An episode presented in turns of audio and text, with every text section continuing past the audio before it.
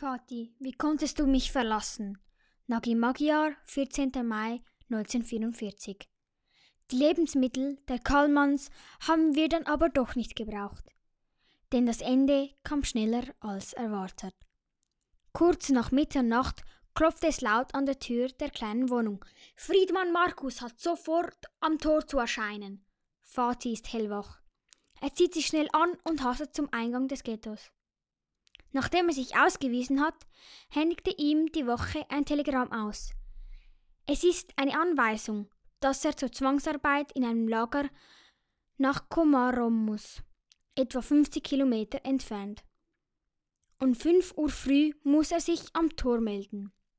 Jeder Mann zwischen 18 und 45 erhält im Laufe der Nacht so eine Anweisung.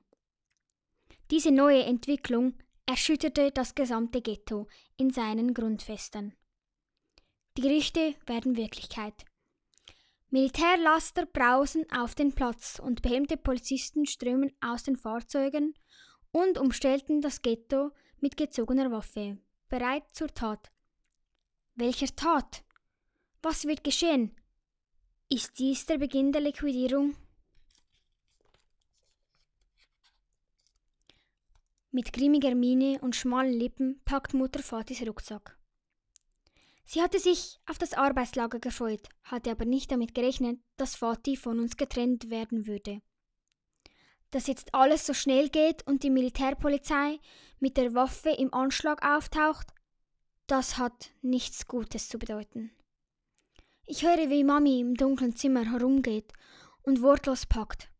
Vati ist in der Küche und spricht leise murmelnd mit meinem Bruder. Ich liege zusammengekauert im Bett und mein Magen verknotet sich wie ein Gartenschlauch. Mami, wenn ich einschlafe, wächst du mich dann um halb fünf? Versprichst du es? Bitte, Mami. Ja, ja, ich wecke dich, schlaf jetzt. In meinem Kopf, dem einzigen Körperteil, der nicht unter Bauchschmerzen leidet, surren eine Million Gedanken. Vati hat mich vorher in die Küche gerufen und mich gebeten, auf Mami aufzupassen. Hab keine Angst, Elli, sagt er. Der Allmächtige wird mit euch allen sein. Er wird sich um meine Familie kümmern. Du bist ein tapferes Mädchen, Elli. Denke dran, deine Mutter zu helfen, wo es geht. Er nahm mein Gesicht in seine zarten und doch kräftigen Hände und zog mich vorsichtig an seines. Die Zeit stand still, und ich dachte, mir bricht das Herz. Ich wollte sprechen, doch meine Worte erkakten in einem Sumpf von Schmerz und Hilflosigkeit. Ich wollte ihm sagen, wie sehr ich ihn liebe. Ich wollte ihm sagen, dass ich weiß, wie sehr er mich liebt. Ich wollte ihm sagen, dass ich weiß, wie schön er meine Beine findet und dass mich das so glücklich und stolz macht. Ich wollte ihm sagen, dass ich nie so glücklich war wie bei unseren Spa langen Spaziergängen. Diese langen gemeinsamen Spaziergänge, bei denen wir nie viel geredet haben und dass die langen, heißen Sommernachmittage, an denen wir zusammen in der Donau schwammen, die glücklichsten Nachmittage meines Lebens waren. Ich wollte ihm sagen, was ich an, ihm liebte.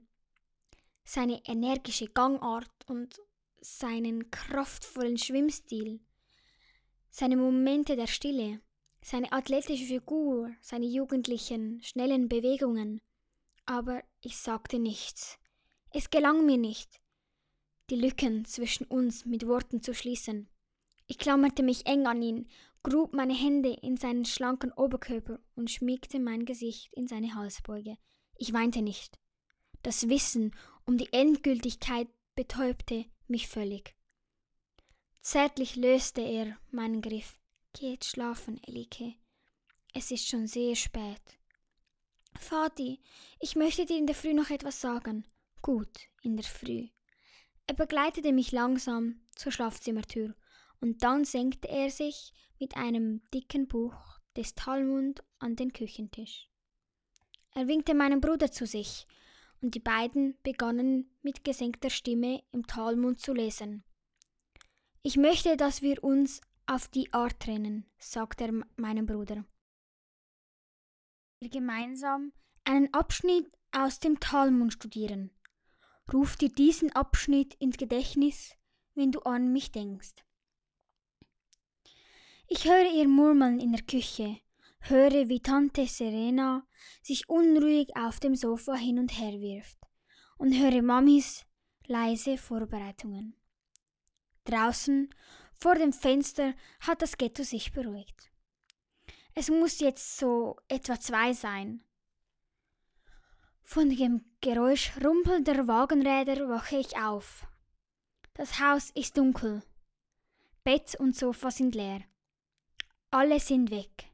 Ich renne im Nachthemd und barfuß aus dem Haus. Gegen den dämmernden Morgenhimmel kann ich die Umrisse einer kleinen Menschengruppe am Ghettoeingang erkennen. Ich erreiche atemlos das Tor und die Gruppe. Mutter, Tante Serena und Bubi sind da. Außerdem eine Handvoll anderer Männer und Frauen. Aber Vati nicht. Vati? Ich bahne mir einen Weg hin zum offenen Tor, auf dessen beiden Seiten Militärpolizisten stehen. Vati! In einiger Entfernung schaukeln die Wagen davon. Der letzte der Wagen ist kaum noch sichtbar, doch ich erkenne Vati aufgerichtet zwischen anderen Männern sitzen. Er dreht mir den Rücken zu, und dieses Bild, der Umriss von Kopf, Nacken und Schultern, brennt sich mit segendem Schmerz tief und fest in meinem Gedächtnis. Plötzlich fange ich an meinem ganzen Körper heftig zu zittern. Die kühle Dämmerung geht schnell über in den strahlenden hellen Morgen. Auf einmal merkt Mutter, dass ich auch da bin. Elli, im Nachthemd und barfuß? Warum hast du das getan? Du hast versprochen, mich zu wecken. Wie konntest du mir das antun? Ich habe gar nicht auf Wiedersehen zu Vati gesagt und ihm gar keinen Abschiedskuss gegeben. Warum hast du das nur getan? Mein hysterisches Schlucken überrascht alle. Ich merke, wie viel Verwunderung mein heftiger Ausbruch hervorruft. Aber gegenüber diesem unsagbaren Kummer bin ich machtlos. Gegenüber diesem unersetzlichen Verlust. Ich weiß, was ich meinem Vater im Augenblick der Trennung sagen wollte, und dieser Moment wurde mir geraubt.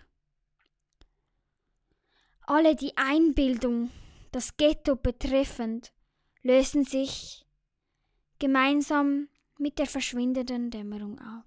O Vati, wie konntest du gehen, ohne mir auf Wiedersehen zu sagen? Wie konntest du mich verlassen? Vati.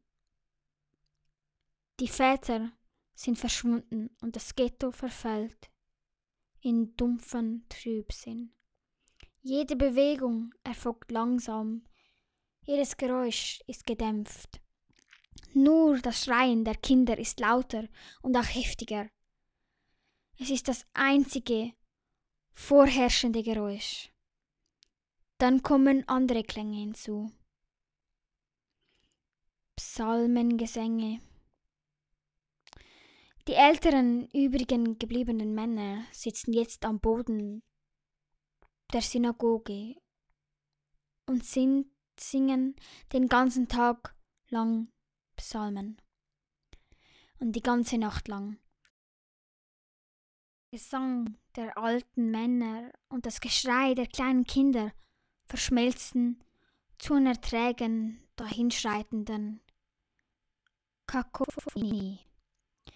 Dieser Klang schwingt in meinem schmerzenden Bauch nach und lullt mich in den Schlaf.